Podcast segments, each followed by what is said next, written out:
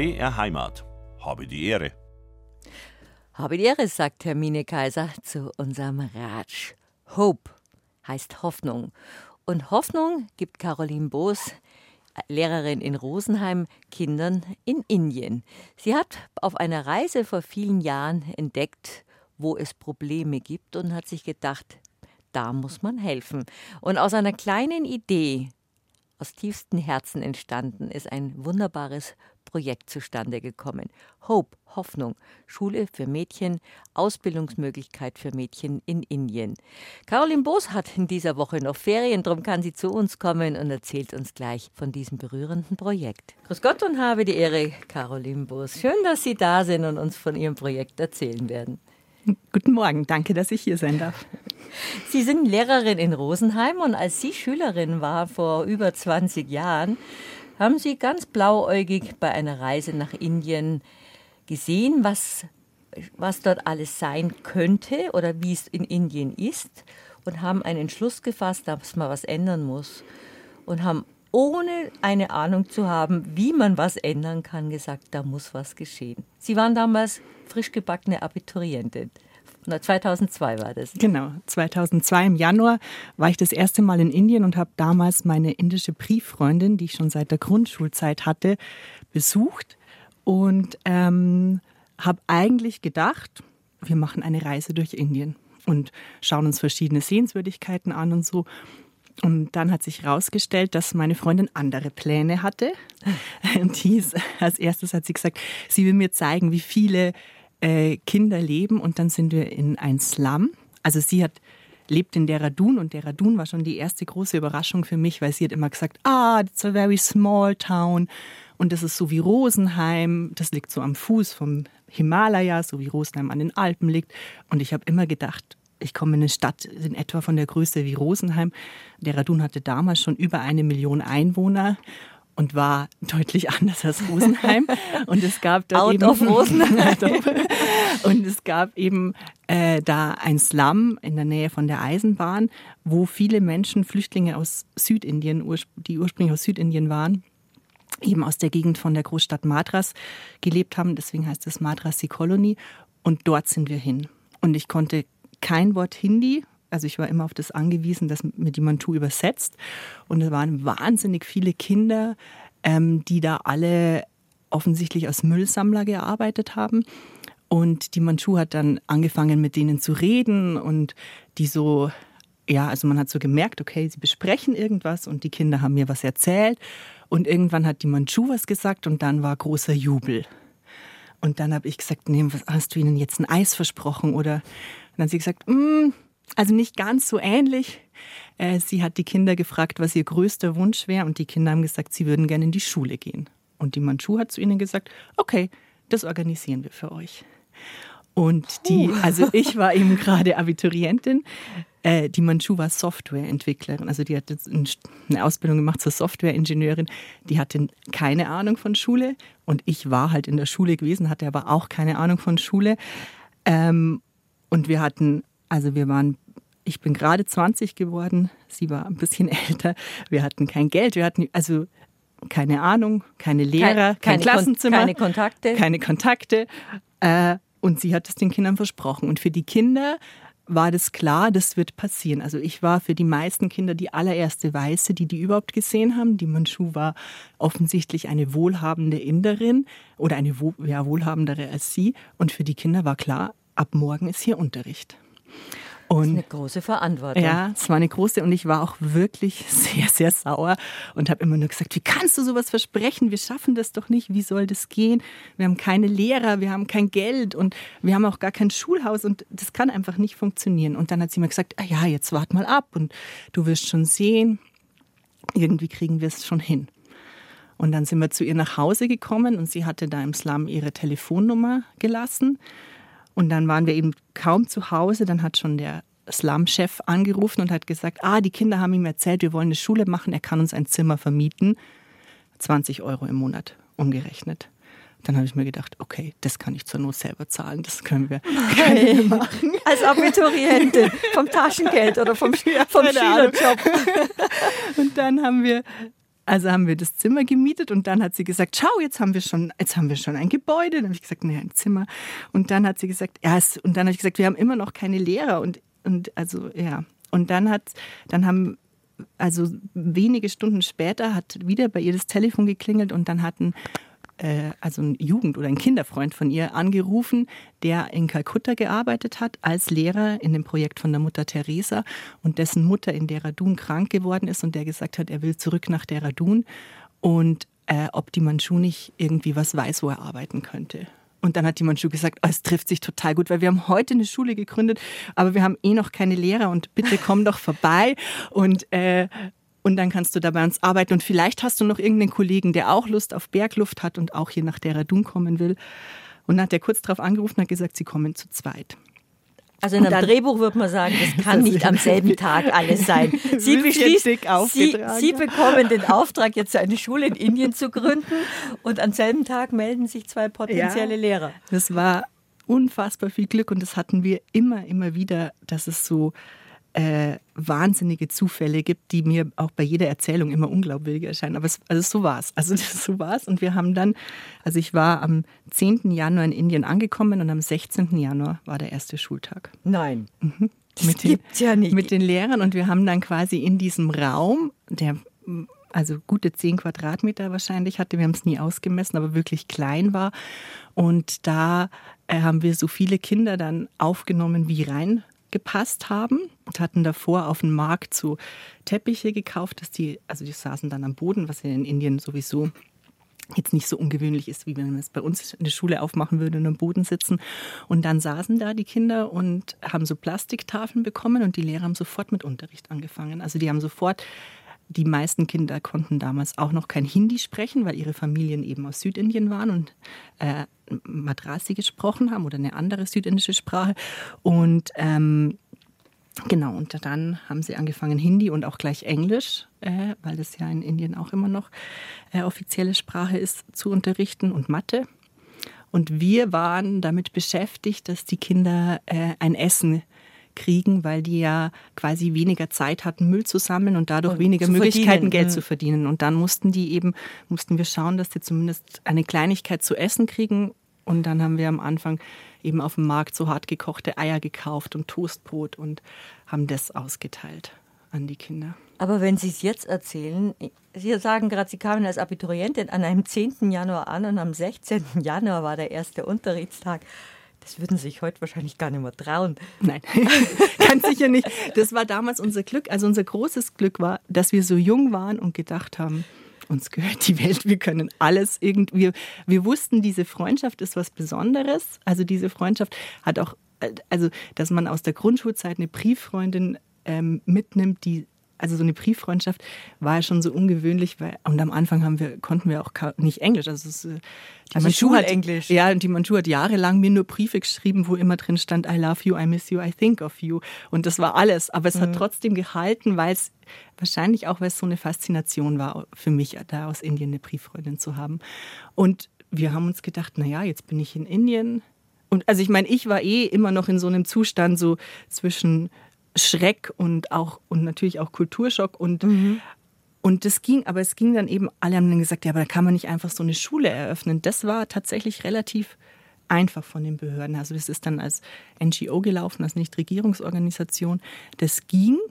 Und was natürlich ein riesen schwierig für uns am Anfang war, war das, wie man das finanzieren soll. Also wir mussten ja auch das irgendwie bezahlen und klar, also diese Miete habe ich jetzt noch so von meinem Reisegeld zahlen können, aber diese anderen Sachen mussten wir uns ja irgendwie überlegen, wie wir das auf Dauer finanzieren. Die Lehrer haben ganz großzügig gesagt, wir arbeiten jetzt mal drei Monate zur Not umsonst für euch. Wir finden das gut, dass ihr euch das traut und dann müsst ihr uns aber schon auch bezahlen.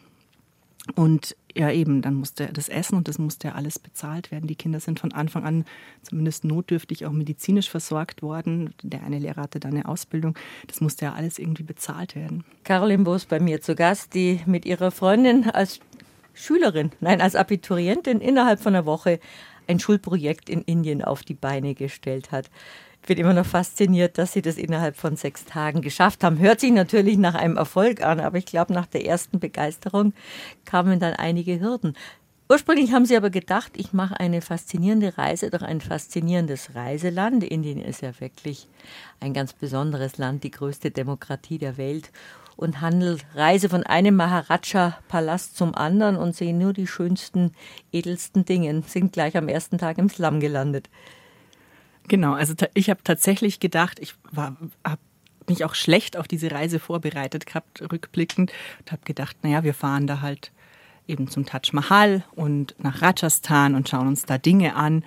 Und ähm, ja, das, äh, ich war zuvor noch nie im Europä also außerhalb von Europa gewesen und Indien hat mich wirklich erstmal erschlagen. Also das ist äh, ein wahnsinnig faszinierendes Land, aber es ist so ziemlich alles anders als bei uns ähm, und es ist sehr, sehr voll, sehr, sehr dicht. Es ist alles, äh, alles nebeneinander quasi und ähm, ja, viele, viele Dinge, die man einfach auch nicht versteht am Anfang oder wo man halt dann ganz oft sich denkt, pff, keine Ahnung, wo man, wo man Dinge eigentlich wieder neu lernen muss, wie man äh, im, im, ja, im Alltag so funktioniert und so. Und wo dann eben, äh, ich, ich glaube, in dieser Situation von diesem alles ist so neu und alles ist so wahnsinnig spannend und wahnsinnig herausfordernd, war das dann mit der Schule. Das ist dann einfach so, ja, genauso passiert wie dieses Chaos des indischen Verkehrs außenrum. Das war so, äh, ja, es waren eben so viele, viele, viele Dinge neu, dass das dann dass wir da einfach irgendwie dann auch halt, ja, so nacheinander Dinge gemacht haben, ohne groß äh, das zu reflektieren oder nachzudenken, einfach weil es zu tun war. Und dann haben wir eben versucht, äh, also unser großes oder meine große Sorge von Anfang an war immer mit, wie finanzieren wir das? Also mhm. wie kriegen wir das hin? Und das war ja, ich meine, dass da eine Not ist oder dass das eine also gute Idee sind in den oder dass sowas gebraucht wird, das war bei jedem kurzen Weg schon klar, wo einfach, wo man in Indien auch immer noch mit wahnsinniger Armut konfrontiert wird. Also mit Menschen, mit Kindern vor allem, die auf der Straße leben, also die nachts auf, sich auf die Straße legen und da schlafen. Und, das, und auch damit konfrontiert zu sein, wenn man gerade so im Abitur gemacht hat, dass die meisten Frauen in meinem Alter, die ich da getroffen habe, eben nicht lesen und schreiben konnten oder halt da nicht diese Chance gehabt hatten. Und ähm, von dem her war ganz klar, äh, dass es was, wo ein Bedarf da ist und das lohnt sich auch dafür, hart zu arbeiten. Und irgendwie hatten wir halt so den Eindruck, nach, nach diesem Start, es muss gelingen. Also da haben wir es dann auch gar nicht mehr so groß in Frage gestellt. Mhm. Und dann hatte ich das große Glück, also es war eben zum einen gut, dass wir noch so jung waren und uns da nicht so viele Gedanken gemacht haben. Dann war es gut, dass damals, dass ich in Indien quasi wirklich weg war von allen, also von allen, von meiner Familie, von meinen Freunden. Man konnte nicht so schnell da quasi über WhatsApp ein Bild schicken und schreiben, ah, jetzt gründe ich eine Schule und jemand schreibt dann, echt, geht das? Sondern also es war halt, wir haben das gemacht und dann habe ich mich irgendwann abends in das langsame Internet eingewählt. Gab es damals so Internet? Internet gab es schon und habe eine E-Mail geschrieben und es hat also es ist alles dann zeitverzögert passiert und dann habe ich halt geschrieben, wir haben jetzt eine Schule gegründet und dann war mein großes Glück oder ist einfach äh, sehr schön und dafür bin ich immer noch dankbar, dass niemand geschrieben hat, ja sag mal, spinnst du oder was, das schafft ihr doch nicht oder so, sondern alle also angefangen bei meinen Eltern und bei meinen Schwestern schön. und bei Freunden haben alle gesagt, das ist schön, super, wie können wir dir helfen? Was können wir machen? Ist das toll. Und dann haben sie alle angefangen, irgendwie halt Geld zu sammeln, also auf Geburtstagsgeschenke verzichtet und dafür Geld gesammelt oder dann äh, Kuchenverkauf gemacht oder ganz unterschiedliche Dinge gab es dann da eben, sodass wir dann, am Anfang haben wir tatsächlich auch sehr wenig Geld gebraucht. Die Lehrer haben damals gesagt, also 100 Euro bräuchten sie als Gehalt, dafür könnten sie arbeiten. Ähm, da hatten wir im Monat Ausgaben von 500, 600 Euro. Und das haben wir, konnte, konnten wir so quasi, oder ich nicht, weil ich war in Indien, aber das konnte, äh, konnten zu Hause meine Familie und Freunde eben organisieren, dass wir das hatten. Ja, aber das ist ja ein großer Unterschied, ob man als Abiturientin den Plan durchzieht, zu sagen, ich möchte jetzt für geraume Zeit nach Indien gehen und dort eine Schule gründen. Sie wollten ja eine Reise machen und hätten Sie den Plan vorher gehabt, hätten Sie ein gewisses finanzielles Polster dabei gehabt oder hätten vorab in, in Deutschland oder in Europa schon irgendwelche mhm. Kontakte geknüpft oder was organisiert und das nötigt mir jeglichen Respekt ab, zu sagen, jetzt bin ich hier, ich wollte eigentlich eine Reise machen, aber jetzt ist dieses Projekt auf mich, an, an mich herangetreten und ich muss das machen. Es erfordert viel Mut und viel Kraft und viel Engagement. Hatten Sie eigentlich schon den Plan, länger in Indien zu bleiben oder hatten Sie damals gar keinen Plan? gar keinen Plan. Nein, ich hatte schon den Wunsch, länger in Indien zu bleiben. Also ich hatte damals, ich weiß gar nicht, also ich hatte so ein Ticket, das bis äh, ja ein halbes Jahr quasi gültig wäre. Ich wäre eigentlich war mein Plan gewesen, eben nach dem Abitur sehr schnell nach Indien zu fliegen. Und ich wäre am, ich glaube, am 16. oder 17. September 2001 geflogen. Und dann war der 11. September mhm. und man wusste eben nicht, wie wird sich das weiterentwickeln, wie wird sich das auch in Indien entwickeln. Und da musste ich den Flug erstmal nach hinten verschieben.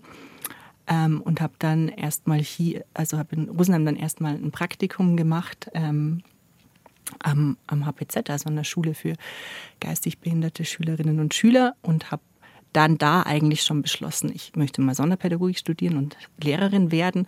Und dann bin ich nach Indien und mit der Schule hat sich das dann natürlich auch, ähm, also dieser Wunsch äh, gefestigt und war ich mir sicher, das will ich machen. Und äh, ja, eben, ich wäre irgendwann habe halt gedacht, ich muss halt so zurückkommen, dass ich dann im Wintersemester mit Studieren anfangen kann. Aber ich hatte nicht fest vorgegeben, wann ich wiederkomme und bin dann auch relativ spontan in Indien abgereist, weil es damals große Unruhen gab ähm, nach einem Anschlag äh, in Ayodhya auf einen Tempel und da, da war es dann gefährlich. Also da wurde dann geraten, äh, wurde, wurde, wurde Ausländern in Dehradun geraten, auszureisen. Und dann bin ich auch relativ schnell äh, da weg nach dreieinhalb, knapp vier Monaten. Und was haben Sie in diesen dreieinhalb, vier Monaten alles auf die Beine gestellt, dass es jetzt noch dieses faszinierende Projekt Hope, Hoffnung gibt? Ähm, also Sie ja, hatten es gab einen Raum, zwei Lehrer. Raum, genau.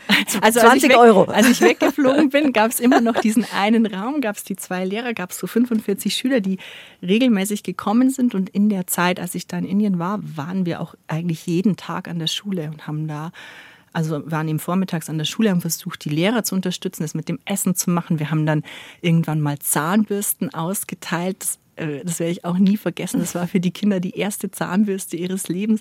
Die fanden das so toll, Zähne zu putzen. Die haben mit so einer Freude immer Zähne geputzt und die Lehrer haben dann, ich meine, es gab eh nicht viele Unterrichtsstörungen, vor allem wenn man bedenkt, wie eng die da saßen und wie dicht das alles war. Aber wenn jemand äh, nicht, also vielleicht den, unser, den Unterricht ansatzweise gestört hat, dann haben die Lehrer immer gesagt, du darfst heute nicht Zähne putzen. Und dann saßen die Kinder immer ganz aufrecht und haben äh, alles gemacht, weil sie so gerne Zähne geputzt und haben. Also wir haben uns gedrückt vom Zähneputzen und da war, das ist ja auch mal wieder was ganz anderes. Genau, also das war, das war dann auch später, als ich äh, hier dann in Schulen oder auch an dem Kindergarten habe ich das dann mal erzählt und dann hat ein Kindergartenkind gesagt, aber jetzt lügst du, Caroline. das konnte sich das nicht vorstellen. Sie, aber genau, aber das war, auch nicht. ich konnte mir es davor auch überhaupt nicht vorstellen. Und eben nachmittags und nachts haben wir damit verbracht, dass wir an große Hilfsorganisationen geschrieben haben und geschrieben haben, wir haben jetzt so eine Schule in Indien äh, eröffnet und äh, wir bräuchten ein bisschen Geld und haben uns gedacht, die schreien alle Juhu ja. die kommen sofort mit den großen ohne, ohne Spenden, das zu prüfen. Ohne das zu prüfen. Also inzwischen, wo ich selber verantwortlich bin für Spendengelder, weiß ich natürlich, dass man das äh, nicht so, dass man nicht jedem, der schreiben kann, ich habe jetzt was äh, eröffnet, aber damals haben wir das überhaupt nicht in Frage gestellt, dass, dass die uns Gott. jetzt, Gott sei Dank. Gott sei Dank. Gott sei Dank. Gott Aber sei Dank. wir haben dann halt eben gemerkt, okay, also von den großen Organisationen äh, kommt nichts. Wir müssen es irgendwie anders stemmen und haben dann quasi ähm, angefangen. Wir hatten, also meine Freundin Manchu ist in einem Weberdorf aufgewachsen, das von einer Münchner Sozialarbeiterin gegründet wurde. Ähm, Ah, jetzt muss man den Schwung ausholen.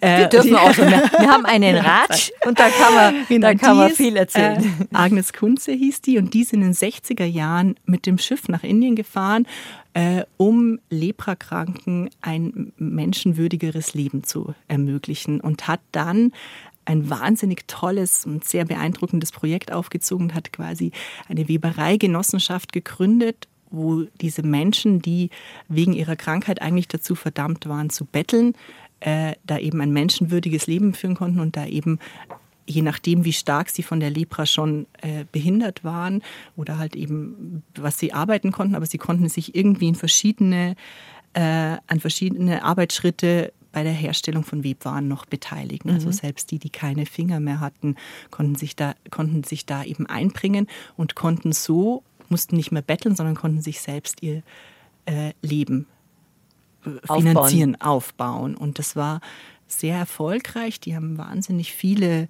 also sehr, haben sehr, sehr hochwertige Produkte produziert und die ähm, weit verkauft. Und die Agnes Kunze hatte einen großen Freundeskreis an Menschen, die sie unterstützt haben.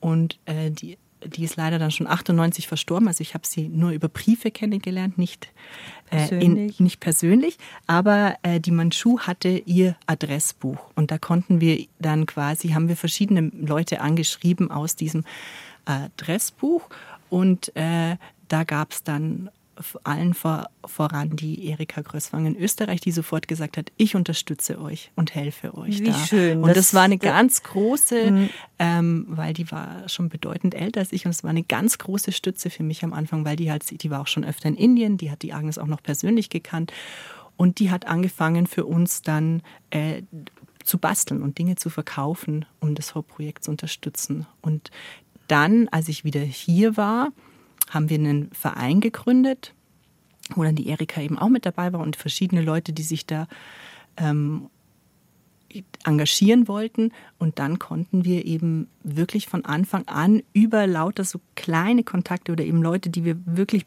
alle persönlich gekannt haben oder zumindest über einen zweiten persönlich gekannt haben, äh, das sicherstellen, dass wir genügend Spenden hatten.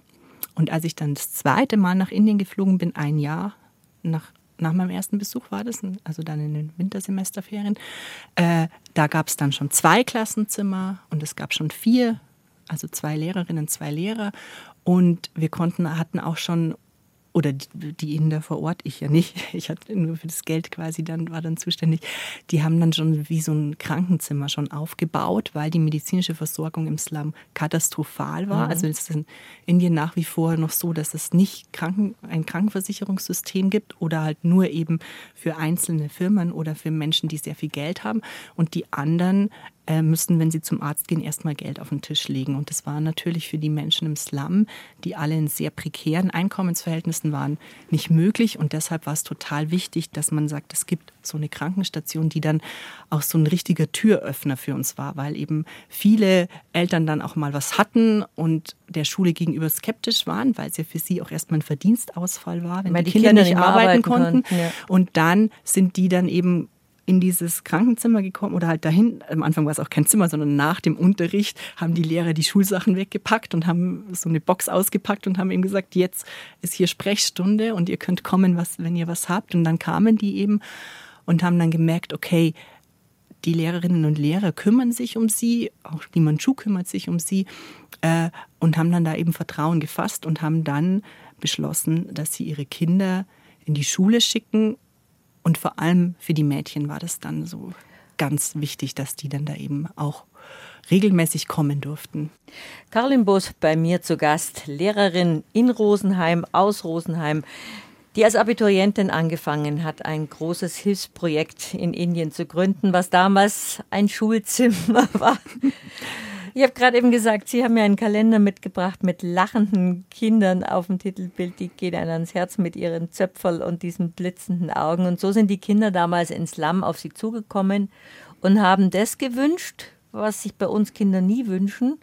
Ich möchte in die Schule gehen dürfen. Na gut, vor der Schule haben sich, wünschen sich auch schon, hier viele. Ja.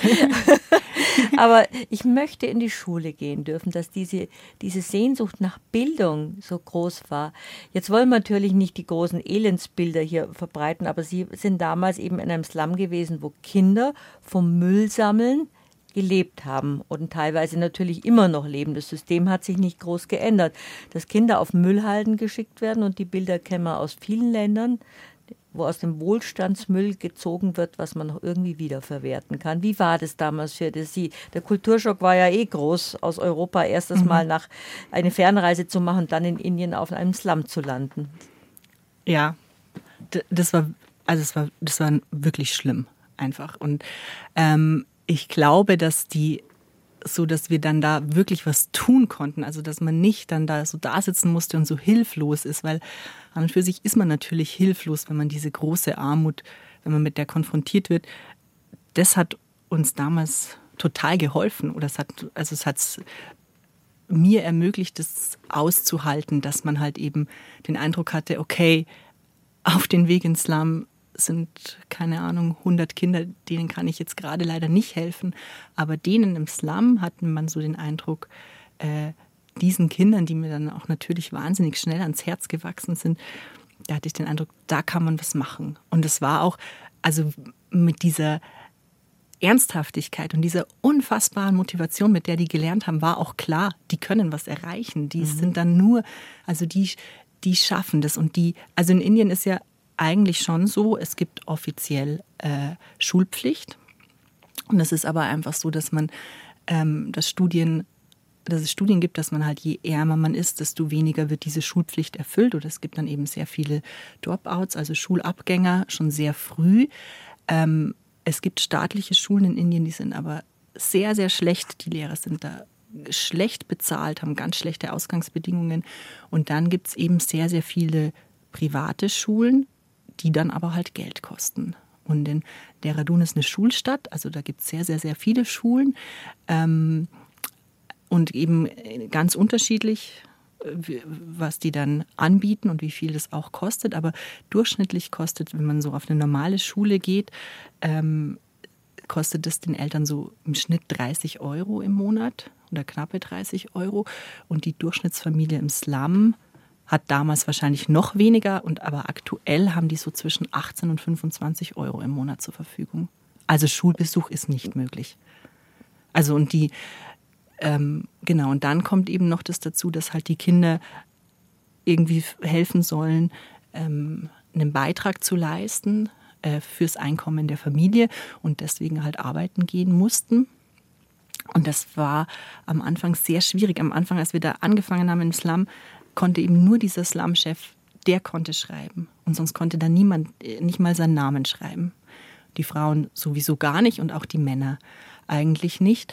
Und ähm, jetzt gibt es Kinder aus dem Slum oder junge Erwachsene, die vom Slum aus in die Universität gehen. Also es hat sich ganz massiv geändert. Die nächste Generation. Die nächste Generation, dann, die genau. Das hohe gute Ausbildung genießen ja, konnte, der Bildung. Genau. Und wir haben dann eben ziemlich schnell, also äh, die Analphabetenquote unter Frauen ist in Indien viel höher als die unter Männern, weil es eben so ist, dass nach wie vor, und das ist auch immer noch so, egal wie sehr Indien inzwischen auch modern geworden ist, ähm, also die ähm, junge Menschen werden verheiratet oder die, äh, die Familien suchen den Braut oder die Bräutigam aus. Es gibt dieses Konzept der Arranged Marriage, also Ehen werden arrangiert und bei der Hochzeit, und das ist auch bei Familien so, wo die Kinder im Ausland studiert haben und die sich als sehr modern einstufen, ist immer noch so, dass bei der Hochzeit die Familie der Braut eine Mitgift an die Familie des Bräutigams zahlt. Und das ist mhm. sehr, sehr hoch. Ähm, und deswegen ist es für viele, und die Braut geht dann traditionellerweise quasi mit der Familie des Bräutigams mit und ist für die Ursprungsfamilie sozusagen verloren als Kind. Also die ist eigentlich so vorgesehen, dass selbst wenn ihre Eltern krank werden, das weicht im Moment zum Glück ein bisschen auf, aber eigentlich ist es so, die hat mit denen nur noch wenig Kontakt eigentlich und ist dann auch keine Altersvorsorge. Die Kinder, äh, also von den Familien im Slum sind ja die Kinder oft auch die Altersvorsorge und ist dann aber nicht mehr, eben die, die Mädchen fallen dann weg, weil die in der Familie des Bräutigams oder des Mannes dann sind später. Und deswegen äh, ist es in vielen Familien eben so gewesen, dass sie gesagt haben, ja, also oder halt immer noch so ist, dass man sagt, ja, für Mädchen brauchen wir nicht so viel in die Bildung investieren. Davon haben wir ja nichts. Mhm. Die dann, sind dann eh in der Familie des Bräutigams. Und deswegen ist dieser Zugang zur Bildung für Mädchen nochmal schwieriger. Und deswegen war es eben ganz wichtig, dass im Slum, dass man von vornherein auch gezeigt hat, bei uns sollen genau, mindestens genauso viele Mädchen wie Jungen in die Schule gehen. Und die sollen da auch was lernen. Und wir haben dann auch ziemlich schnell, also schon im zweiten Jahr vom Hauptprojekt, angefangen, Alphabetisierungskurse für Frauen anzubieten, die wahnsinnig gut aufgenommen worden sind. Und wo dann die Frauen total stolz waren, wenn die dann erst ihren Namen, also es muss ja auch ein Gefühl sein, wenn man keine Ahnung, zwischen 30 und 40 ist und schon viele eigene Kinder hat und immer nur musste man irgendwas, was ein irgendjemand vorgelesen hat, ein, ein offizielles Dokument mit dem Daumenabdruck unterschreiben und irgendwann kann man da seinen eigenen Namen drunter schreiben. Ähm, das hat ja das mit Identität zu tun. Ja, total. Mit Seine Würde. eigene, also ja, mit Würde. Ist, also das ist wirklich was, ähm, wo man dann gemerkt hat, okay, selbst mit diesem kleinen Kurs für diese Frauen kann man eben da schon ganz viel auch ändern, dass die eben auch ja, da in dem Alltag eben ja, selbstbewusster auftreten können und eben da äh, das Recht haben, ihren eigenen Namen und ein Dokument zu schreiben und nicht den Daumenabdruck zu machen. Ist Ihre Freundin Manju dann gleich bei dem Projekt geblieben? Weil Sie sind ja da geblieben. Sie sind gar nicht mehr groß weitergereist. Also Sie mhm. haben keine Indien-Rundreise gemacht, sondern sind gleich im Slum, ich habe vorhin gesagt, auf dem Slum, weil man lebt ja auch auf, ja. auf einer Müllhalde, was ja wirklich menschenunwürdig ist. Sie sind dort gleich geblieben. Ja, also die, die Manchu hat es für sich genauso wie für mich quasi in dem Moment das entschieden, dass es äh, prägt unsere Leben immens. Manchus Leben noch viel mehr als meines, weil die eben vor Ort ist und mhm. das dort organisiert. Die macht das auch alles ehrenamtlich. Also die, sie, sie nimmt für ihre Arbeit kein Geld und leitet aber quasi gemeinsam mit ihrem Mann das Projekt und ähm, ja, ist dann natürlich noch viel näher dran als ich, viel unmittelbarer und ja, sehr, sehr prägend. Das ist aus einer Brieffreundschaft zu Kinder, Kinderzeiten, aus, aus Schulzeiten ja. entstanden. Ein großes Projekt der Hoffnung, das Projekt Hope. Wie viel wie haben Sie damals die Kinder erlebt? Es ist natürlich, wir haben, ich habe eingangs schon gesagt, ein großer Kulturschock gewesen, diese Armut zu sehen. Und wir wollen jetzt nicht so auf dieser Armut rumreiten, aber das ist ja der Grund gewesen. Wie haben Sie die Kinder damals gesehen? Es mhm. ist für Sie als Rosenheimerin brutal gewesen, die Kinder im, am Spielplatz gesehen haben oder auch Kinder von einfachen oder hm, nicht betuchten Familien, die halt dann bescheiden gelebt haben, aber nicht in so bitterer Armut auf einem Müll wie damals in Indien. Ja, aber das, was so schön war oder was so, so besonders war, war, dass diese Kinder trotzdem so wahnsinnig fröhlich waren und so viel Lebensfreude hatten und immer nur gestrahlt haben, also immer so, wie man jetzt da auf den Kalender sieht. Äh, mit so einer Freude.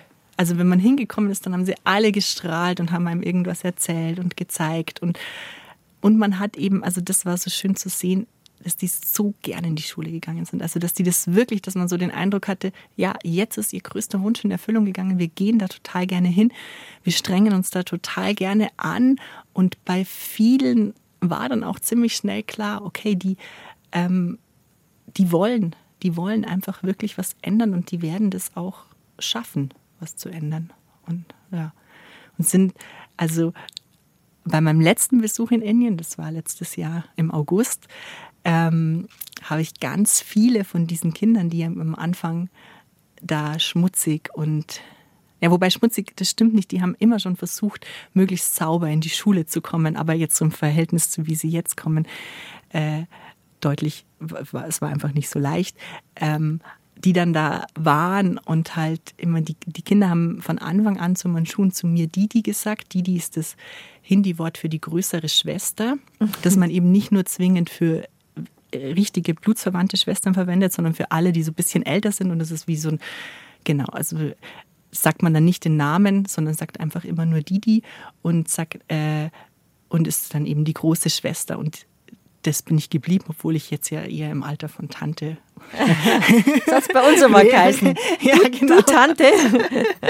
ja, aber ich bin trotzdem äh, die, die, die, die, die geblieben für die äh, inzwischen jungen Menschen und die haben wir da eben getroffen. Die sind, haben sich zum Großteil von ihrer Arbeit freigenommen, um uns zu treffen und sind dann eben gekommen und haben ihm erzählt, was sie jetzt alles geschafft haben. Und das war so, so ein Geschenk, dieser Tag, dass die, die zu treffen, wo die dann äh, da stehen und sagen, ich, ich arbeite jetzt in einer Bank oder ich arbeite jetzt im Krankenhaus und so.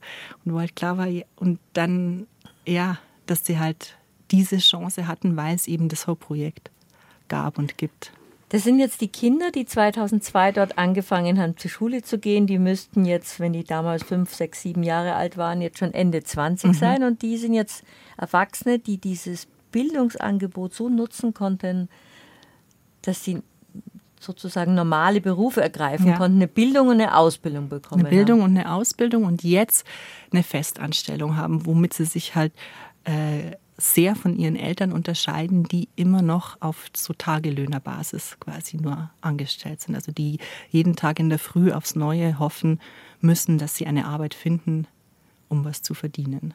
Und die Kinder haben eben Festanstellungen, ähm, zum Teil auch in sehr angesehenen äh, Berufsfeldern und ähm, leben trotzdem immer noch in Slum. Die Mieten in Dehradun sind explodiert. Also man muss für eine Wohnung ähnliche Preise fast zahlen wie in Rosenheim. Das ist natürlich wahnsinnig schwierig, äh, das zu erreichen. Deswegen wohnen die zum Teil noch sehr, sehr einfach, aber haben natürlich ein ganz anderes Auftreten und auch ganz andere Chancen. Und ein ganz anderes soziales Standing, wie man heutzutage sagt. Haben sich ja. auch von Ihren ehemaligen Schul Schulkindern einige engagiert beim Hauptprojekt?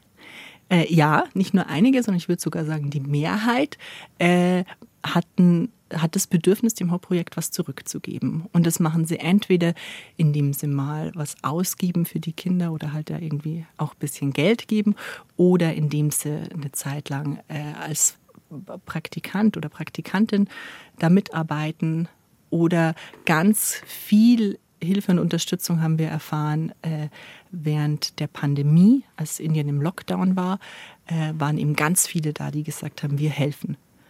Und wir helfen euch, die Kinder zu versorgen. Und wir, genau, und so hat man ihm schon, also sind eben viele, die sagen, sie möchten gerne was zurückgeben. Und es gibt auch welche, die inzwischen schon eigene Kinder haben, ähm, für die dann ganz klar ist, die sollen auch in die Schule gehen.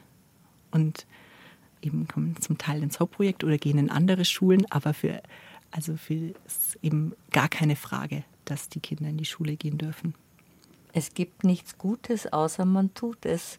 Wenn Sie jetzt hier so erzählen, können Sie sich über sich selber nur noch wundern, dass Sie und die Manju bei einem kleinen Ausflug von Kindern gehört haben, wir hätten gerne eine Schule und die hat leichtfertig versprochen, ihr kriegt eine Schule und jetzt ja. ist da das bewundernswerte Hope Hoffnung-Projekt entstanden. Wie groß ist diese Schule jetzt, Caroline Bus? Ähm, also wir haben inzwischen, also aktuell 207 Schüler in der Slum-Schule. Wir konnten irgendwann ein eigenes Schulgebäude kaufen, mitten im Slum, also dass das weiterhin vor Ort präsent ist, war ganz wichtig. Äh, die Schule ist als Schule, also es ist jetzt nicht mehr nur so informelle Bildung, wie wir an, am Anfang hatten, sondern ist als Schule staatlich anerkannt bis zur fünften Klasse. Und ab der fünften Klasse können die Kinder mit Hilfe von einer Patenschaft an eine weiterführende Schule gehen. Ähm, und da haben wir aktuell 94 Kinder oder Jugendliche, die dann eben an weiterführende Schulen gehen. Und dann gibt es noch ein Hope Home, also ein Heim für Kinder aus besonders prekären Verhältnissen, ähm, die dort leben. Und da sind knappe 60 Kinder aktuell. Und dann gibt es eben noch dieses Alphabetisierungsprogramm. Es gibt Mikrokredite. Es, es gibt noch unterschiedliche andere äh, Projekte, wo eben den Menschen in, im Slum und auch inzwischen in der Umgebung von Dehradun äh, geholfen wird. Also es ist wirklich groß. Wir haben ähm, 48 Angestellte inzwischen in Indien. Innerhalb von doch relativ überschaubarer Zeit, ja, 20 gut. Jahre. Das kleine Geräusch, das wir gerade gehört haben, war was sehr Indisches, was wie so ein kleines Glöckchen ist. Das fällt Ihnen, Caroline Boos, gar nicht mehr auf. Sie haben diese indischen Armreifen und das haben in Indien alle Frauen und es ist immer, wie, als ob kleine Glöckchen klingen würden. Also Indien ist schon noch sehr in Ihnen. Wir unterhalten ja. uns gleich weiter. Caroline Boos stellt Ihr Hilfsprojekt Hope vor. Wie haben Sie es dann überhaupt wieder geschafft, von Indien wegzugehen? Es hat Sie schon aufgesogen, weil man so viel tun kann. Ja, und weil es eben so eine, also so ein, ein, so ein wahnsinnig spannender, reicher Alltag ist, der so, so viele Überraschungen bereithält und die so, ja, die Inderinnen und Inder sind sehr flexibel, müssen sie auch sein mit dem. Und ähm, ja, das Leben in, in Indien hat mir wirklich wirklich gut gefallen. Also es war auch völlig klar, ich, ich muss da wieder hin und ich möchte da auch für länger wieder hin. Ähm, aber es war auch immer ziemlich schnell klar, auf Dauer da leben, das kann ich nicht. Also das war schon einfach auch zum einen, weil man eben als Frau oft dann halt die ist, die nicht das sagen darf, was sie eigentlich denkt oder die halt dann irgendwo dann ja, das hat mich gestört, dass ich eben den Eindruck hatte, ich bin als Frau nicht so viel wert wie die Männer, egal wie sehr ich mich anstrenge. Mhm. Das fand ich schwierig. Das, die, die Umweltverschmutzung auf, geht auf Dauer äh, einem sehr, sehr nahe. Die schlechte Luft, der Müll, der überall rumliegt, das ist was, was man dann irgendwann nur schwer aushalten kann. Und äh, der indische Alltag ist einfach wahnsinnig anstrengend. Also das ist schon auch so, dass man halt, dass viele Dinge zwar am Anfang dann faszinierend und spannend sind, aber wenn man dann das dritte Mal in der Post steht und fünfeinhalb Stunden braucht, dass man ein Paket abgeben kann, dann findet man es irgendwann nicht mehr so spannend, sondern halt anstrengend und, und nervig. Und dann weiß man auch wieder, okay, ähm, oder ich wusste halt dann, okay, auf Dauer ist das kein, kann ich mir das nicht vorstellen, da zu bleiben. Und es wäre ja auch fürs Projekt nicht sinnvoll gewesen. Das, was ich dort machen hätte können, wäre ja klar gewesen, mache ich niemals so gut wie die Inderinnen und Inder selbst. Und dann war. Das sollte ja Hilfe zur Selbsthilfe genau, sollte sein. Hilfe zur Selbsthilfe Projekt. und ich sollte jetzt dann nicht ja als weiße Retterin dastehen. Äh, wollte ich auch auf keinen Fall, die dann da was macht. Das wäre, also das, das war klar, dass das keine Option ist für mich. Und was ich aber dann ge gemacht habe, war, also ich habe dann eben angefangen, äh, Sonderpädagogik zu studieren in Würzburg. Und dort äh, wurde dann ein Indologie-Lehrstuhl eröffnet.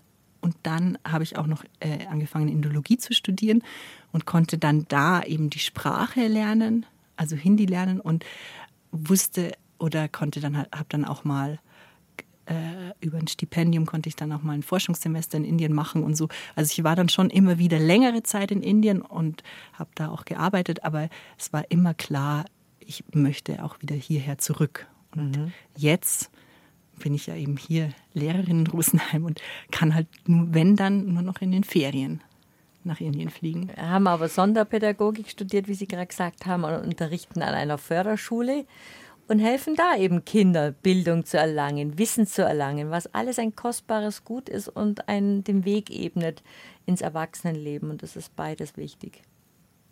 Wir unterhalten uns in der zweiten Stunde weiter. Jetzt ist es ein paar Minuten vor elf, da kommen die Elfer-Nachrichten.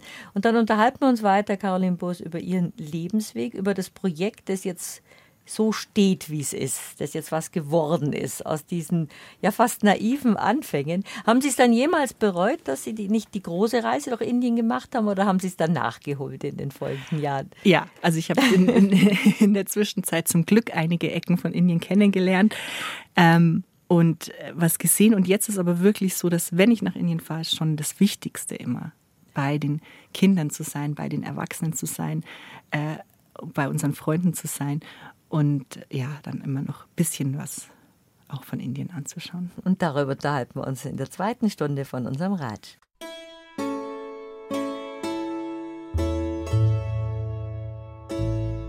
BR Heimat. Habe die Ehre. Habe die Ehre, sagt Hermine Kaiser zur zweiten Stunde von unserem Ratsch mit Caroline Boos. Sie ist Lehrerin in Rosenheim, aber einige ihrer Schüler drücken auch in Indien die Schulbank und freuen sich darüber. Mit viel Engagement hat Caroline Boos das Hope-Projekt ermöglicht in Indien und dort bekommen seit über 20 Jahren Kindern eine Schulbildung, was nicht selbstverständlich ist.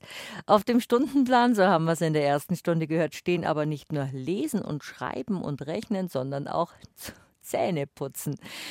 Dieses Hope-Projekt bietet aber mit der Schulbildung nicht nur den Kindern aus Slums eine große Chance, sondern auch ihren Müttern. Zum Beispiel können die Mamas mit Kleinkrediten sich eine eigene Existenz aufbauen oder haben auch gelernt, selbst zu lesen und zu schreiben. Viel zu erzählen gibt es von diesem Projekt und wir unterhalten uns gleich weiter mit Caroline Boos. Wir träumen beide von Indien, von dem Ideal, das Sie gesehen haben, aber es gibt es ja in diesem beeindruckenden Land immer noch, Caroline Boos. Die Frauen in Saris mit dem Handy in der Hand zum Beispiel, in leuchtenden Farben.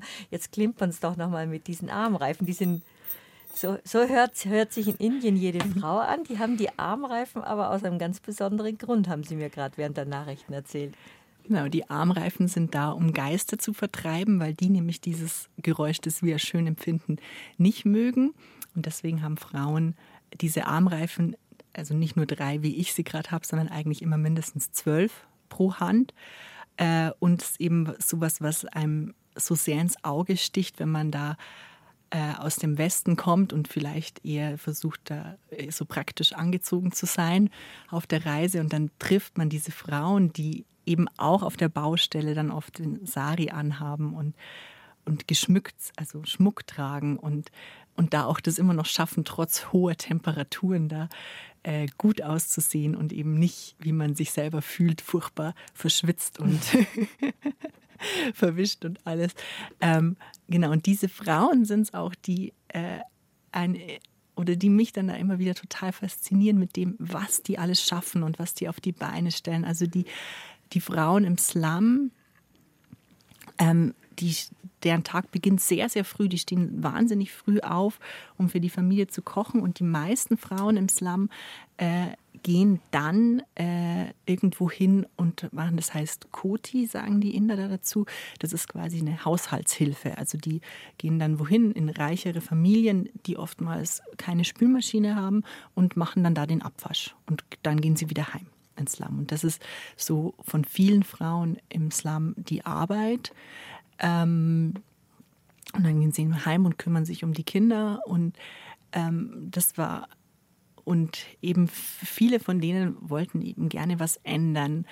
Und wir im Hauptprojekt sind ganz viele Dinge einfach entstanden äh, aus einem direkten Bedarf, also aus einem Bedarf, der sich aus Gesprächen heraus ergeben hat. Also wo man dann mhm. gemerkt hat, okay, das wird gewünscht. Also nicht etwa, weil wir jetzt da viele Bücher gelesen haben oder irgendwie ähm, uns da große Gedanken gemacht haben, sondern ganz oft war es halt dann eben so, dass zum Beispiel eine Frau gesagt hat, ich würde gern lesen und schreiben lernen. Und dann hat man überlegt, kann man das umsetzen? Äh, wie könnte man das organisieren und wie kann man das machen? Und so ist zum Beispiel auch das Projekt mit den Mikrokrediten entstanden. Also ich hatte natürlich schon auch gelesen, dass das äh, ja damals, also dass, dass das viel gemacht wird, aber das, wie, also es war eben eine Frau, die wollte so gerne äh, als Friseurin arbeiten und hat eben dafür, hat schon nicht gereicht, dass sie sich so eine Schere kaufen konnte, quasi. Und dann äh, haben wir angefangen, da im Hauptprojekt eben Geld zu verleihen als Mikrokredit. Ähm, und zwar ausschließlich an Frauen wird es verliehen. Das wird überhaupt äh, oft so gemacht bei NGOs, weil eben die Frauen, wenn man sagt, das Geld, also was man den Frauen gibt, sind, sind die nichtstaatlichen genau, Unterstützungen. Die nichtstaatlichen und sondern das Geld, was, den, was man den Frauen gibt, bleibt immer in der Familie und das Geld, was man den Männern gibt, wird eben oftmals jetzt nicht allen Männern unterstellen, da wird halt eben oft in Alkohol oder so umgesetzt. Also kommt nicht den Kindern zugute. Und deswegen werden die Mikrokredite ausschließlich an Frauen vergeben, die sich damit dann eben eine kleine Existenz aufbauen können. Es gibt Frauen, die haben dann einen Teestand eröffnet oder es gibt eben Frauen, die ähm, anfangen dann da eben so äh, Dinge zu machen, also Henna-Bemalungen zum Beispiel zu machen oder eben äh, Haare zu schneiden ähm, oder ähm, ein Bügeleisenkau. Also die Wäsche wird in Indien auch noch oft außer Haus gegeben zum Bügeln, mhm. äh, dass die eben sowas machen können, wo sie dann ähm, einfach das nebenher noch besser, also wo sie sich selbst eine Existenz aufbauen können und nebenbei Geld verdienen können ähm, und trotzdem für ihre Kinder da sein können. Und das funktioniert eben mit diesen Mikrokrediten, äh, wo sie eben auch dann so Ansprechpartnerinnen haben. Wir haben eine Sozialarbeiterin im Slum, die sich ganz, also die da ganz wertvolle Arbeit leistet, weil die eben wirklich auch an den Frauen dran ist, die berät äh, in der Schwangerschaft, die sie aber auch zu Fragen berät, wie Verhütung und so, dass einfach diese, dass diesen Frauen Wissen gegeben wird, wie sie eben selbstständiger leben können und nicht so sehr von ihren Männern abhängig sind. Und ähm, diese, genau, und die können dann eben mit Hilfe von diesen Mikrokrediten oder wenn sie dann eben diesen, so kleine Kurse machen, können quasi die, die, die in der Generation sind, dass sie noch nicht bei uns in die Schule gehen konnten, äh, trotzdem ihr Leben auch verbessern. mit Hilfe des Hauptprojekts. Und dann haben wir noch auf dem Land ein schönes Projekt, wo Mikrokredite sozusagen abgewandelt werden. Und zwar können da äh, Menschen mit Behinderungen können Ziegen kriegen oder Hühner und äh, sind dann wirklich der offizielle Besitzer dieser Ziegen. Und dadurch erreicht man eben verschiedene Dinge. Also zum einen steigen die dann im Ansehen in der Familie, weil sie oftmals dann, besonders in den ganz armen Familien, sind der Einzige sind, der überhaupt was hat, also der eben diese Ziegen hat. Dann nehmen sie Verantwortung, können sie Verantwortung übernehmen für die Ziegen. Da werden dann auch Kurse gegeben und dann können sie eben diese Ziegenmilch relativ gut verkaufen und haben dann damit auch ein eigenes, ein Einkommen. eigenes Einkommen. Und das ist eben äh, eigentlich was relativ Einfaches und das versuchen wir schon auch oft zu machen, dass man relativ einfach äh, schafft, nachhaltig diese Lebenssituationen zu verändern und halt trotzdem so auch in diesem indischen Kontext und so bleibt, weil dieses dieser Wunschgedanke, man könnte so dieses ganze Kastensystem, das eben noch sehr, sehr prägend ist für die Menschen und so das alles zu ändern, das, das funktioniert eben so im Gro also es funktioniert halt so in diesem kleinen Rahmen, dass man von den Menschen das Leben anders machen kann. Aber lieber im kleinen Rahmen etwas verändern als gar nicht. Hat sich das Frauenbild, das wir natürlich als Europäer so im Klischee haben, von der Witwenverbrennung bis zum bis zum Umgang mit, mit jungen Mädchen, mit frühen Verheiraten, mit, mit Kastensystem, System, damit, dass Frauen wenig Wert haben, hat sich da in den letzten 20 Jahren, seit Sie in Indien sind, einiges verändert, weil Sie gerade das Kastensystem angesprochen haben? Oder ist es leider immer noch so, so im Argen, dass eine Frau nichts wert ist, ein Mädchen sowieso nichts ja, wert ist? Also äh, gerade in diesem Umfeld wo jetzt das Hope-Projekt arbeitet, ist das tatsächlich nach wie vor so. Also bei den ärmeren Menschen, bei den Menschen aus dem ländlichen Raum. In den Großstädten und so ändert sich schon was, aber das, das ganze indische System funktioniert in weiten Teilen schon auch nur aufgrund von dieser Hierarchie, die es eben gibt, mhm. die das Kastensystem äh, mit sich bringt. Und also also im Slum in Madrasi-Kolonie leben vor allem sogenannte Dalits oder Dalits nennen sie sich selbst. Das ist das, was man früher Unberührbare bei uns genannt hat. Das sind, also Dalit steht für gebrochene Menschen eigentlich. Also das sind die Menschen, die aufgrund, also von Geburt an gehört man ja zu so einer Kaste, die eben da außen vor stehen und für die es eigentlich dann nach wie vor immer noch wahnsinnige Diskriminierungen gibt und die Chancen äh, von jemandem, der Dalit ist, dass er, äh, ich sage jetzt mal, Karriere macht oder so, sind deutlich schlechter oder ist einfach deutlich schwieriger als für jemanden aus einer höheren Kaste. Und das hat sich immer noch sehr, ja, wenig verändert. Also mhm. es wird auch immer noch, mhm. wenn man sich zum Beispiel diesen, diese Heiratsannoncen in der Zeitung und so anschaut, dann ist es zum Teil immer noch wegen Kasten, aufgrund von Kasten getrennt. Und ähm, das hängt dann eben auch zusammen mit der, mit der Rolle von den Frauen. Also ähm, die Frauen leisten sehr, sehr viel. Es gibt inzwischen auch viele Frauen, äh, die irgendwie in Führungspositionen sind und so, aber trotzdem ist es äh, ja nach wie vor so, dass die Rechte, dass die noch deutlich schlechter bezahlt werden. Also ist das auch noch viel größer ist der Unterschied als bei uns äh, und dass die Rechte von den Frauen noch deutlich eingeschränkt sind mhm. und mit der aktuellen sehr konservativen indischen Regierung unter Modi wird es eher wieder schlechter als besser. Also es ist ganz wichtig, dass solche Projekte gerade bei Mädchen schauen, dass Bildung ihnen ein Weiterkommen sichert. Mhm. Das ist sehr wichtig. Und wir haben also ähm, wir haben auch immer wieder äh, Praktikantinnen vor Ort. Also wir haben auch wenige Praktikanten, aber meistens Praktikantinnen. Und das ist dann auch immer ganz schön, wenn die ähm, Mädchen und auch die Kinder eben sehen, okay, äh, die sind jetzt in etwa so alt wie, wie wir, wie die älteren Schülerinnen und die kommen da jetzt schon und merken, okay, es, es, ja, und dann ist so ein Austausch quasi findet statt und das ist eigentlich was total Schönes. Schön. Sind es dann auch die Didis, die großen Schwestern? Sind auch die Didis, ja, genau. Hat Indien Sie denn jemals losgelassen nach dieser jungen, jugendlichen Erfahrung, Caroline Burs? Nee. ich, ich weiß, ich glaube, von Mark Twain ist dieses Zitat, wer einmal mit den Herzen in Indien war, den lässt es nicht los. Äh, das äh, Indien lässt mich nicht los. Also ich sehe schon äh, manche Dinge besorgt, wie sie es eben gerade auch entwickelt. Aber es ist ein Land, nach dem ich immer Sehnsucht habe oder halt manchmal stärker, manchmal weniger stark. Aber und das denke ich auch, dass das bleiben wird. Und ich hoffe auch, dass diese Verbindung einfach bleiben das hat, sie, das hat sie auch geprägt. Sie sind aber wieder nach Deutschland zurückgekommen, haben Sozialpädagogik und äh, studiert, sind regelmäßig in Indien, aber unterstützen das Hope-Projekt von hier aus, wo sie auch mehr bewirken können. Arbeiten in ihrer Förderschule in Rosenheim als Lehrerin und machen zeitgleich noch das Hope-Projekt Erzählen Sie auch dann Ihren Schulkindern, dass Sie noch andere Schüler haben, nämlich in Indien? Wenn sich die Gelegenheit ergibt, erzähle ich das schon immer wieder mal, aber es ist mir jetzt äh, im Ende letzten Schuljahres aufgezeigt worden. Ich habe wohl schon länger nicht mehr erzählt. Da war nämlich damals äh, ein Artikel im Echo, in so einer äh, Zeitung in Rosenheim. Und das hatten sehr, sehr viele, erstaunlich viele von meinen Rosenheimer Schülerinnen und Schülern gelesen. Und ich war gerade auf Abschlussfahrt, als der Artikel da war. Und als ich dann wieder zurück war, hat eine Schülerin zu mir gesagt, Frau Bose, in der Zeitung steht, Sie haben eine Schule in Indien. Wissen Sie das? und das war dann total nett, wo man eben gesehen hat, okay, das ist natürlich schwer vorstellbar. Und in Indien, für die Schüler in Indien bin ich ja nicht die Lehrerin, da bin ich ja die Didi. Die Didi.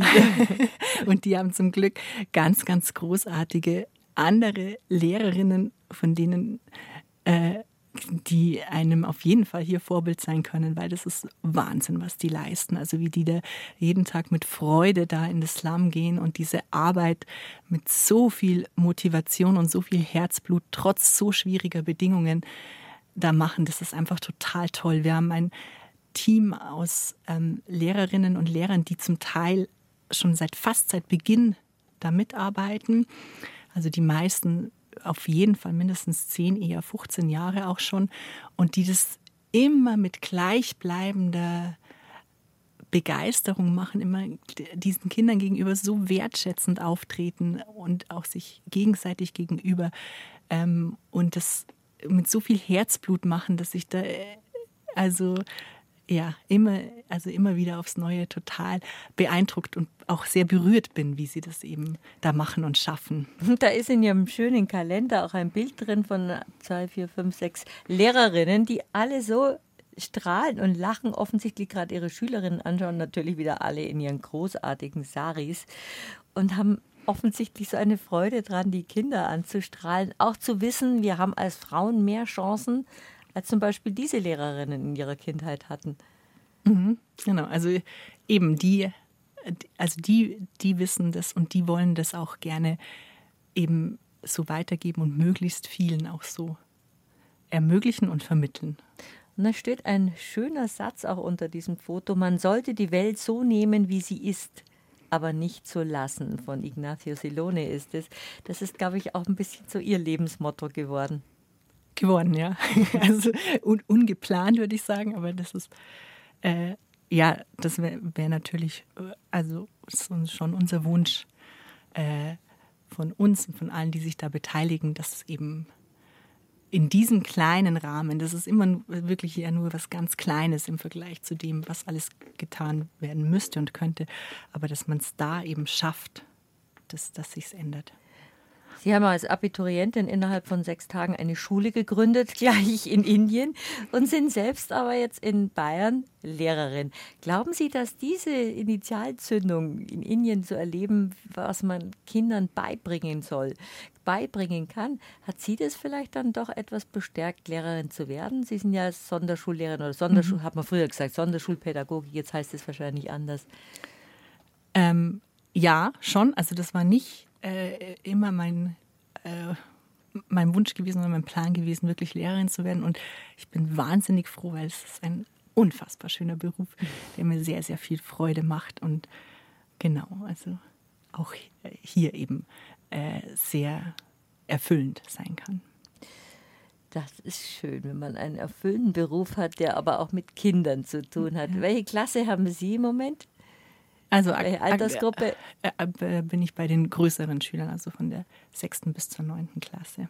Über das Hope-Projekt von Caroline Boos und ihrer Freundin Manju unterhalten wir uns gerade. Mit 20 Euro Mark waren es damals nicht mehr 2020, 2002. Mit 20 Euro in der Tasche haben sie angefangen, das zu finanzieren. Sehr blauäugig, aber es hat funktioniert. Natürlich organisieren sie sich jetzt anders als mit ihrem Abiturienten mit ihrer Abiturientenspardose. Genau, man muss sich dann äh, anders organisieren und da musste ich auch viele Dinge lernen. Ähm, wir haben relativ schnell einen Verein gegründet, weil eben Vereine dann Spendenquittungen ausstellen dürfen und das war natürlich sehr wichtig. Ähm, wir haben einen Verein, in dem zum Glück ganz viele tolle Menschen sind, äh, die da die Arbeit auch unterstützen, weil es wäre jetzt einfach nicht mehr machbar. Also es kann nicht mehr so eine One- or Two-Woman-Show sein. Es müssen einfach viele Leute sein, die, das, die da mithelfen, weil sonst funktioniert es nicht. Und da bin ich auch immer total dankbar, dass es eben diesen Verein gibt ähm, und eben Menschen, die sagen, ja, ähm, wir, wir opfern da unsere freie Zeit, um eben Dinge für das Hope-Projekt zu machen. Und genau, und wir haben eben quasi, dann wird im Verein immer das Budget beschlossen und dann gibt es eben verschiedene Möglichkeiten, wie wir an Spendengelder kommen und was ganz äh, Schönes und das Hauptprojekt auch, aus, auch auszeichnet, ist, dass eben viele, äh, dass wir nicht jetzt irgendwie ganz viele große Unterstützer haben, die mit Großspenden irgendwelche Firmen oder so, sondern dass das vor allem über kleine äh, Spenden finanziert mhm. wird oder über eben Menschen, die halt von Herzen was geben ähm, und ist über von Schulen oder eben auch von Familien, die sagen, wir übernehmen eine Patenschaft oder wir machen das und das. Und das ist total schön. Die, an Pfingsten dieses Jahres war die Manchu hier und ähm, dann haben wir da eben auch Leute getroffen, die das Hauptprojekt unterstützen. Und dann hat sie gesagt, dass, dass ihr das jetzt und mir, geht es da ähnlich wie ihr immer noch so bewusster wird, dass das auch total, dass nicht nur das Schöne ist, dass man eben in Indien so viel Kontakt mit diesen Kindern hat, sondern dass man auch hier so viele schöne Kontakte knüpfen kann von Menschen, äh, die einem quasi auf, eben zeigen, sie finden das gut, was man macht, indem sie es unterstützen. Und das finde ich, also das ist wirklich auch ein, ein ganz tolles Gefühl. Und dann ist egal, ob sie es unterstützen, indem sie äh, Geld geben oder indem sie Zeit spenden, weil sie jetzt zum Beispiel dann für den Christkindlmarkt, wo wir einen Stand haben, was nähen oder was basteln oder eben sagen, okay, ich äh, gebe euch eine Spende, ich unterstütze euch regelmäßig. Ähm, das sind ganz viele schöne Begegnungen auch, die uns mhm. da ermöglicht werden. Das Hope-Projekt in Deutschland ist alles auf ehrenamtlicher Basis. Ja. Und in Indien ist es auch so, dass meine Freundin und auch ihr Mann, die quasi die Hauptleitung haben, äh, das ehrenamtlich machen. Ähm, und die anderen, aber die Lehrerinnen und Lehrer und so, die sind alle bezahlt. Die machen auch dann manchmal extra Voluntary Work oder irgendwelche Überstunden natürlich, die sie dann auch quasi äh, spenden. Aber grundsätzlich sind die alle bezahlt. Das, wie man helfen kann, das steht auf ihrer Webseite unter Hope-Projekt, also Hope Hoffnung, H-O-P-E, hopeprojekt.de und da sind, sind, dann auch alle möglichen äh, Möglichkeiten aufgezeigt, wie man sie unterstützen kann mhm, für das genau. Hope-Projekt. Und das, also was eben das Projekt da haben wir auch gerade vorher drüber gesprochen, äh, so besonders macht, ist, dass es halt trotzdem noch, obwohl es viele Unterprojekte gibt, aber es ist trotzdem noch ein relativ kleines Projekt. Und äh, durch unsere ehrenamtliche Arbeit hier kann man eben sagen, wenn man einen Euro. Oder wenn man zum Beispiel Schulkindern sage ich immer, wenn ihr zwei Euro spendet, dann kann davon ein Kind im Hauptprojekt eine ganze Woche satt werden, also kriegt eine ganze Woche Mittagessen dazu. Und fünf Euro reichen eben für eine Woche Schulbildung. Das haben wir mal so runtergerechnet. Und dann denke ich, ist das schon auch ein schönes Gefühl, wenn man den Eindruck hat, okay, da kann man wirklich was erreichen und es bleibt auch nichts irgendwie auf der Strecke, sondern es kommt alles eben dort in Indien an. Das ist uns immer auch ganz wichtig, und dass auch, es eben so funktioniert. Und auch den Leuten, die ihnen spenden, weil sie wissen, sie stehen dafür mit dem Hop-Projekt und dann kommt es auch in Indien an. Wie, was ist denn aus dem Krankenzimmer geworden? Das Krankenzimmer ist jetzt tatsächlich ein Krankenzimmer, nicht mehr nur ein umgeräumtes. Äh, und da ist es immer noch eine ganz wichtige Anlaufstelle ähm, für die Menschen im Slum und hat natürlich auch während der Pandemie eine ganz, ganz wichtige Rolle gespielt, dieses Krankenzimmer ähm, als Erstversorgung für die Menschen ähm, dort. Genau, und das jetzt eben wird von einer Krankenschwester betreut, die dort da ist dann für die Menschen im Slum. Im Slum oder nicht nur die Schule, sondern für den Slum ist es sozusagen Genau. der, der ein, einzige medizinische Ansprechplatz. in- Genau, in dem und ganzen dann kann Slum. die erstmal sozusagen ne, äh, schauen, was los ist und bei Bedarf dann eben ans Krankenhaus verweisen. Wenn wir von Slums sprechen, ist es dann dieses Elendsbild, das wir vor uns haben? Also hat ja auch organisierte Strukturen. Sie haben ja vorhin von einem Slum-Chef gesprochen. Genau. Also das Slum hat sich wahnsinnig verändert in den letzten 20 Jahren. Am Anfang waren das wirklich nur, also es war eben sehr, sehr dreckig, weil all der Müll, der nicht verkauft werden konnte, lag äh, auf den Straßen oder auf den Wegen. Straßen gibt es keine Wege. Und inzwischen hat sich äh, auch dank der Aufklärungsarbeit des Hope-Projekts das sehr verändert. Also es ist sehr sauber im Slum inzwischen, zum Teil sauberer als auf den Hauptstraßen von Deradun, weil die Menschen da eben darauf achten.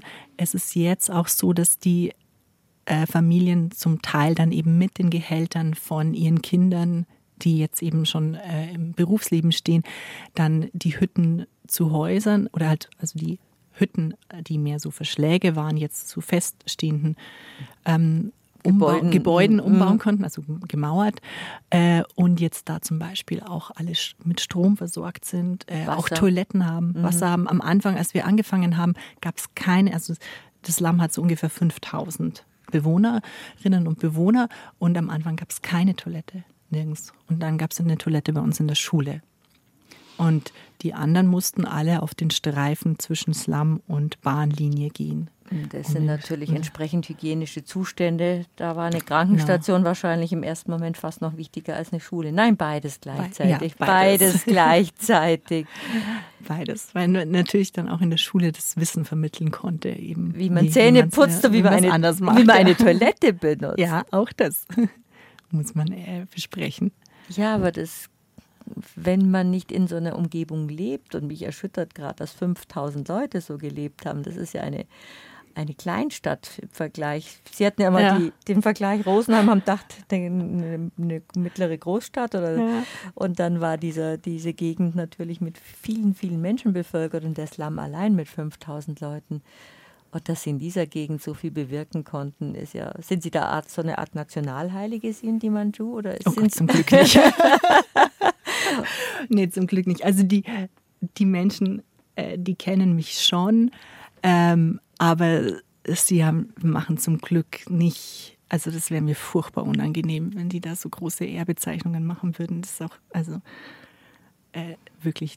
Äh, Nein, Sie können höre ja, nicht zu. Also ähm, das ist ganz gut, dass die, die wissen, wer ich bin und sie freuen sich, wenn ich komme.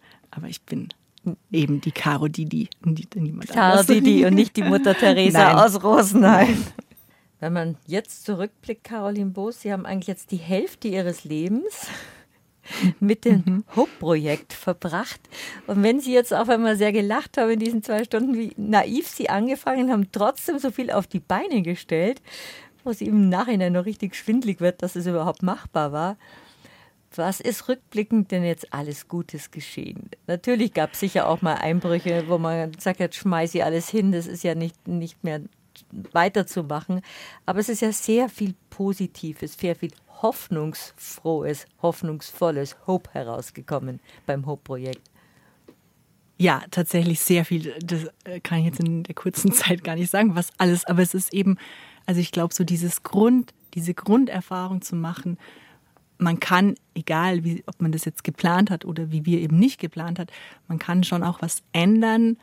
Man braucht Glück, man, man braucht Arbeit, man braucht einfach viele Menschen, die an diese Idee glauben und das unterstützen. Und ich glaube, das ist vielleicht was, wo ich sagen würde, das ist das, äh, was sich so durchzieht durch alle Sachen, dass man, dass die, dass so viele Menschen überzeugt davon waren, diese Idee, man kann da mit Hope, also Hoffnung, wirklich da sehen und dann ernten, wenn man es jetzt so sagen will, äh, dann, äh, das ist einfach das, äh, was wir in den letzten Jahren immer, immer wieder erfahren durften, dass halt eben ja, dass eine Veränderung möglich ist und dass eben äh, auch wenn die Situation so auswegslos erscheint, wie es dann auch zum Beispiel während der Pandemie wieder so auswegslos war, dass trotzdem dann immer eine Idee gibt oder halt dann eben so ein Funken, wo man sagt, okay, daran kann man arbeiten und das kann dann eben wieder äh, Hoffnung werden. Und jetzt haben wir eben da im Slum ganz viele junge Erwachsene, die jetzt so Hoffnungsträgerinnen sind und den Kindern auch zeigen, okay,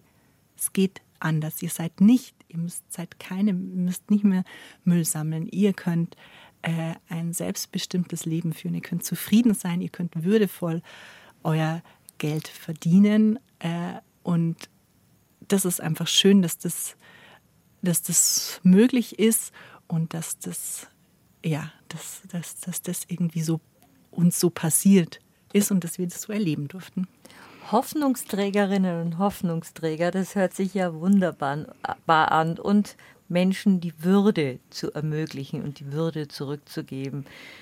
Das Projekt, Hope-Projekt hat ihr Leben ja auch komplett geändert, na geändert nicht, in, in Wege geleitet und es begleitet sie heute noch und ich habe das Gefühl, es erfüllen sie beide Berufe, die Schule in Indien und ihr Lehrerinnen-Dasein in Rosenheim. Es ist auch viel Freude zurückgekommen mit dem Projekt in ihrem Leben und, Auf hat, jeden sie, Fall. und hat sie sehr beeinflusst in Ja. ihrem Leben. Doch, das ist auf jeden, jeden Fall das total Schöne und was einem dann auch drüber hinweg hilft, wenn natürlich, vor allem jetzt am Jahresende, viele Aufgaben anstehen und man sich manchmal denkt, puh, soll ich denn das alles schaffen? Dann weiß man, äh, es, lohnt, es lohnt sich und man kann es auch schaffen und man hat auch viel Unterstützung. Und das ist, äh, ja, das ist einfach schön. Wer das Hope-Projekt unterstützen möchte, ich sage nochmal die Website hopeprojekt.einwort.de. Da steht dann, wie man das Hope-Projekt unterstützen kann. Sie sprechen ja jetzt auch Hindi. Sie können sich ja auch in Indien, Indien verständigen, Caroline Boos. Was würden wir denn zum Beispiel auf Hindi sagen? Vielen Dank für das schöne Gespräch. Es war sehr beglückend. Bahut Danyavad, äh, Gigante Kelie, äh, Bahut Kushuki, Ham Milte. Das kann, da kann ich mich dem nur anschließen, was auch immer Sie gerade Schönes gesagt haben. Ich bedanke mich sehr für den Ratsch und ich wünsche Ihnen mit Ihren Schulkindern in Rosenheim und mit Ihren Schulkindern in Indien und mit dem Hope-Projekt alles, alles Gute. Danke, dass Sie da gewesen sind. Caroline Bus ja. bei mir zur Gast. Danja Watt, herzlichen Dank.